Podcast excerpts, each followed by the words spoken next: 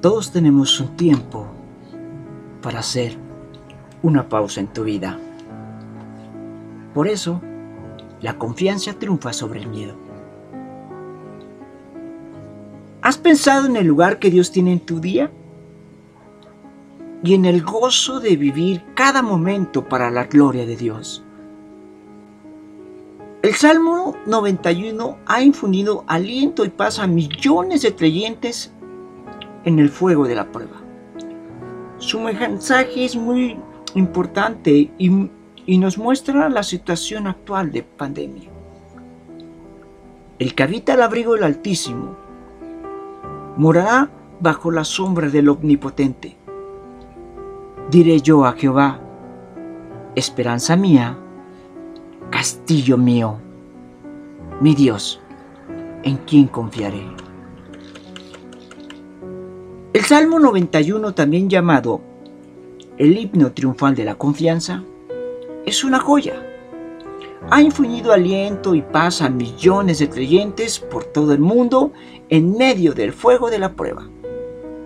Según algunos comentaristas, fue escrito en medio de una epidemia igual o parecida a la nuestra. Podrían ser circunstancias similares a las que estamos viviendo el día de hoy. Su mensaje, por tanto, es muy importante a nuestra situación actual de pandemia. La realidad es que vivimos días de ansiedad, días de incertidumbre. El mundo entero tiene miedo. De pronto, hemos tomado conciencia de la fragilidad de la vida. ¿Qué pasará mañana? La fortaleza en que el hombre contemporáneo se creía seguro se ha tornado muy débil. La roca que pensábamos que nos defendía ahora tiene grietas y nos sentimos vulnerables. La gente busca con desesperación un mensaje de serenidad y tranquilidad. ¿Dónde podemos encontrarlo? El mensaje del Salmo 91 se resume en una frase. La confianza triunfa sobre el miedo. El salmista nos presenta tres frases claves que rompen el trayecto o que resumen más bien el trayecto desde la ansiedad, miedo hasta la confianza. La primera frase es mi Dios, lo que es Dios para mí. La segunda, él te librará. Lo que Dios hace por mí. Y la tercera, confiaré. Mi respuesta. El salmo empieza con una deslumbrante descripción del carácter de Dios. Hasta cuatro nombres distintos se mencionan en dos versículos iniciales para explicar quién y cómo es Dios es un formidable pórtico de entrada a la confianza. Para el salmista, Dios es el Altísimo, el Todopoderoso, el Señor, el Dios sublime. La conciencia de la grandeza de Dios es el cimiento de nuestra confianza. Podríamos parafrasear el refrán y afirmar, ese refrán que dice, dime cómo eres y te diré eh, cómo andas. Nosotros podríamos parafrasearlo así. Dime cómo es tu Dios y te diré cómo es tu confianza. En la hora del temor, el primer paso es alzar los ojos al cielo y mirar a Dios y contemplar su grandeza y su soberanía. Al hacerlo, el salmista expresa que Dios es su abrigo, su sombra, su esperanza, su castillo. El retrato de Dios en cuatro dimensiones conlleva una bendición cuádruple. Conocer cómo es Dios realmente es el paso imprescindible del trayecto hacia la confianza. No tememos, sin embargo, que el salmista se refiera a Él como mi Dios, esta pequeña palabra, mi, nos abre una perspectiva singular y cambia muchas cosas. El Dios del salmista es un Dios personal, un Dios cercano, un Dios que interviene en su vida y que se preocupa por sus temores y necesidades. Estamos ante uno de los rasgos más distintivos de la fe cristiana. Dios no solo es el Dios todopoderoso, el creador del universo, sino también es el Padre íntimo, el Abba. Como diría Gálatas 4:6, Abba Padre, papito querido, el que me ama, el que me guardo, al que le intereso, el que me salva. Este es nuestro gran privilegio. Dios nos trata como un padre trata a su hijo, porque en Cristo nosotros hemos sido hechos hijos adoptivos de Dios. El salmista describe esta vivencia como una preciosa metáfora cuando dice, con sus plumas te cubrirá y debajo de sus alas estarás seguros. Versículo 4. Él te librará del lazo del cazador de la peste destructora. Él es escudo y protector de su verdad. No temerás ni a la pestilencia que ande en la oscuridad, ni a la mortandad que ande en medio del día, ni a la destrucción. No te sorprenderá ningún mal, ninguna plaga tocará tu morada. Versículos 3 al 6 y versículo 10 llegamos al corazón del Salmo, la protección de Dios en la práctica. La conciencia de la grandeza de Dios ha de ir acompañada de la conciencia de la provisión de Dios. Estamos hasta ante un punto crucial y decisivo de la experiencia de fe. Si no lo entendemos bien, o si lo entendemos bien, será esto una fuente insuperable de paz y de mucha serenidad. Pero si lo malimprestamos, podremos caer en errores y en extremos y sentirnos frustrados con Dios. La, la manipulación es del diablo. Y esto es muy significativo que el diablo tentó a Jesús. Si no basta con leer Mateo 4, 6 y Lucas 4.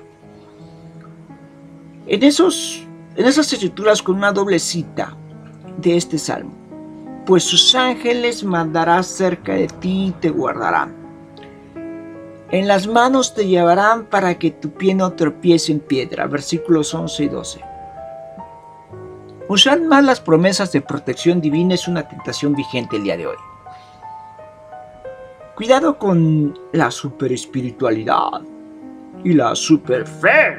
No puede ser una forma de tentar a Dios como nos enseña la contundente respuesta de Jesús cuando le dijo a Satanás, también la escritura dice, no tentarás al Señor tu Dios. Mateo 4:7. Confiar en Dios no nos exime de actuar de forma responsable y sabia. Dicho esto, no podemos minimizar la potente acción protectora de Dios sobre los que en Él confían. Por lo tanto, en mí ha puesto su amor.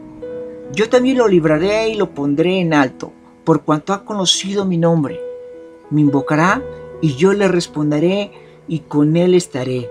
Yo en la angustia lo libraré y lo glorificaré. Versículos 14 y 15. Esto es una póliza a todo riesgo. La palabra clave es librar. ¿Qué significa? Dios te librará. La misma expresión se aplica a José. Dios le libró de todas sus tribulaciones en Hechos 7:10. Y sin embargo, el patriarca tuvo que pasar por muchos valles de sombra y de muerte. Dios le envió la prueba, pero, pero le rescató de ella. Como dijo Supergon, es imposible que ningún mal acontezca a los que son amados por Dios. La fe no le garantiza la ausencia de la prueba, pero sí la victoria sobre la prueba. El apóstol Pablo desarrolla esta idea de una forma majestuosa en el cántico de Romanos 8 del 28 al 39 donde dice, en todas estas cosas, o sea, las pruebas, somos más que vencedores por medio de aquel que nos amó. Así pues, la fe en Cristo no es una vacuna contra todo mal, sino una garantía total de seguridad. La seguridad de que si Dios es con nosotros, ¿quién en contra de nosotros? Este salmo no es una promesa de completa inmunidad, sino una declaración de la plena confianza. Confianza en la protección de Dios expresada de tres maneras. Me gusta llamarle la triple C. La C de la protección de Dios en toda situación de prueba. Porque en toda situación de prueba está Dios concede, Dios controla y Dios cuida de mí. En la vida de los hijos de Dios nada ocurre sin su consentimiento y sin su conocimiento. El azar no existe en la vida del creyente. La providencia majestuosa del Dios personal resplandece en los momentos más oscuros. La escritura dice, caerán a tu lado mil y diez mil a tu diestra, mas a ti no llegará. Nada sucede si Él no lo permite. ¿Cómo vemos tan vividamente la experiencia de Job? Esta promesa viene rectificada por el Señor mismo. Cuando nos dijo, ¿no se venden dos pajaritos por un cuarto? Con todo, ni uno de ellos cae a tierra si vuestro Padre, pues aún vuestros cabellos están todos contados. Así es que no teman, más valen los otros que muchos pajarillos. Mateo 6 del 15 al 16. Entonces, ¿cuál es mi respuesta a todo esto? Mi respuesta es, yo confiaré.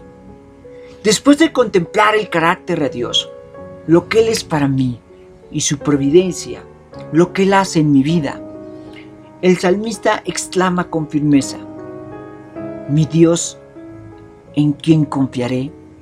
Es una secuencia lógica la confianza es la respuesta de unas evidencias.